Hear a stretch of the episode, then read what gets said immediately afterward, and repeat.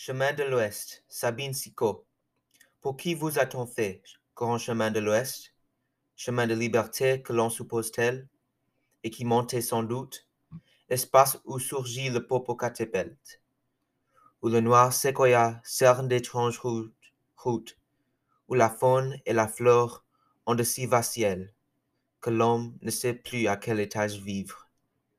Chemin de liberté qui nous supposons libres, à, travers les pampas court mon cheval sans bride, mais la ville géante a ses réseaux de feu, et les jeunes mortels faits de toutes les races, ont leurs lasso, leurs murs, leurs pères et leurs dieux.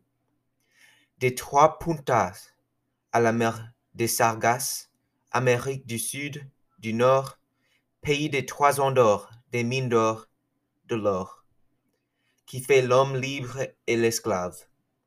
Le pompéro peut-être ignore les entraves, et l'aigle boréal les pièges du chasseur, mais, ô ma liberté, plus chère qu'une sœur, c'est en moi que tu vis, sereine et sédentaire, pendant que les, que les font la tour.